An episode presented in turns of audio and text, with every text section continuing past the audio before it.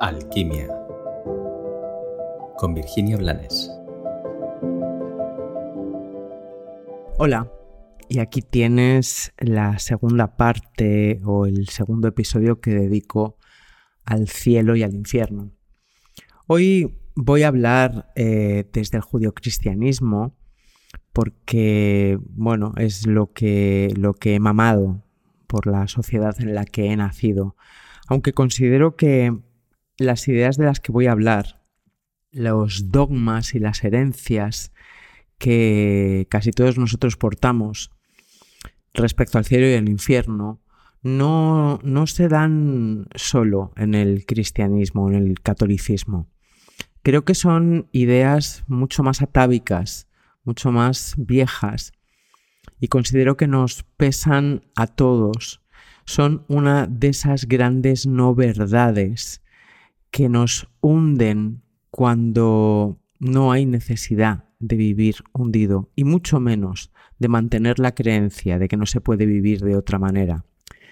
De lo que te quiero hablar hoy es de, de esa idea que desde el catolicismo nos intenta hacer creer que nacemos manchados por el pecado original, o dicho en palabras menos religiosas, que nacemos siendo indignos, que mm, hemos hecho algo, no se sabe qué, ni cuándo, ni a quién, que nos ha generado una lacra por la que debemos pagar. De ahí, entre otras cosas, el bautismo, que es necesario según el cristianismo para que si un bebé muere pueda ir al cielo. Es, para mí, un sinsentido si el Cristo nació y vivió para espiar nuestras culpas y nuestros pecados, que se mantenga la idea de impureza y de pecado en almas preciosas como son las de los niños, y todos fuimos niños.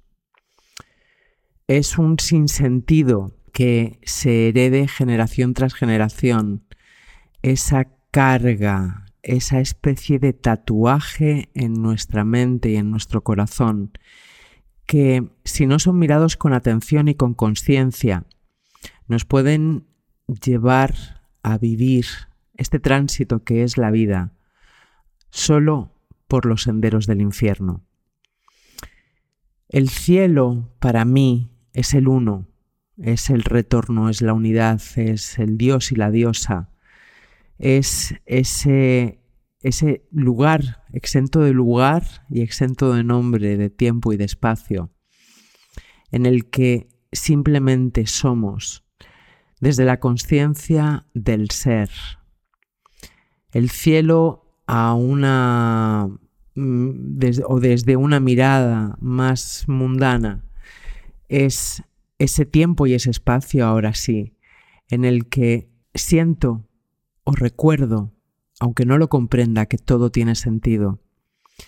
Ese instante en el que me lleno de mí y ocupo mi cuerpo y mi lugar aquí y ahora, consciente de que soy una chispa de ese uno indivisible, jugando una aventura especial, también una aventura espacial. El infierno es todo aquello que utilizan mi mente y mi ego para justificar mi sufrimiento, para recrearlo y perpetuarlo. El infierno es la ignorancia. El infierno es el castigo al que yo mismo me someto porque he olvidado que soy merecedor de la felicidad. El infierno es la cárcel de la que no quiero salir porque he olvidado que he nacido para gozar. No sé si te habrás planteado estas cuestiones alguna vez. Como conclusión, aunque podría hablar mucho tiempo sobre estas dos manifestaciones de nuestra mente y de nuestra magia, quiero invitarte a reflexionar porque observo lo he observado en mí, lo observo en la mayoría de las personas, que por educación, por sistema, por contagio, por herencia, de verdad nos hemos llegado a creer que tenemos que sufrir, pagar el precio del sufrimiento para estar aquí o por estar aquí. Y cuando la vida, con su inmensa energía, nos arrastra hacia el gozo, a menudo necesitamos aferrarnos a los sufrimientos pasados para convencernos de que hemos pagado el precio de nuestra efímera felicidad. Sí, como te decía en el capítulo anterior, existen el cielo y el infierno, pero no hay más juez que nosotros mismos, ni más fiscal, ni más abogado defensor. Todo es un juego en nuestra mente que nos hace perder cuando se desconecta de nuestra esencia y de nuestro corazón. Que tengas un maravilloso día.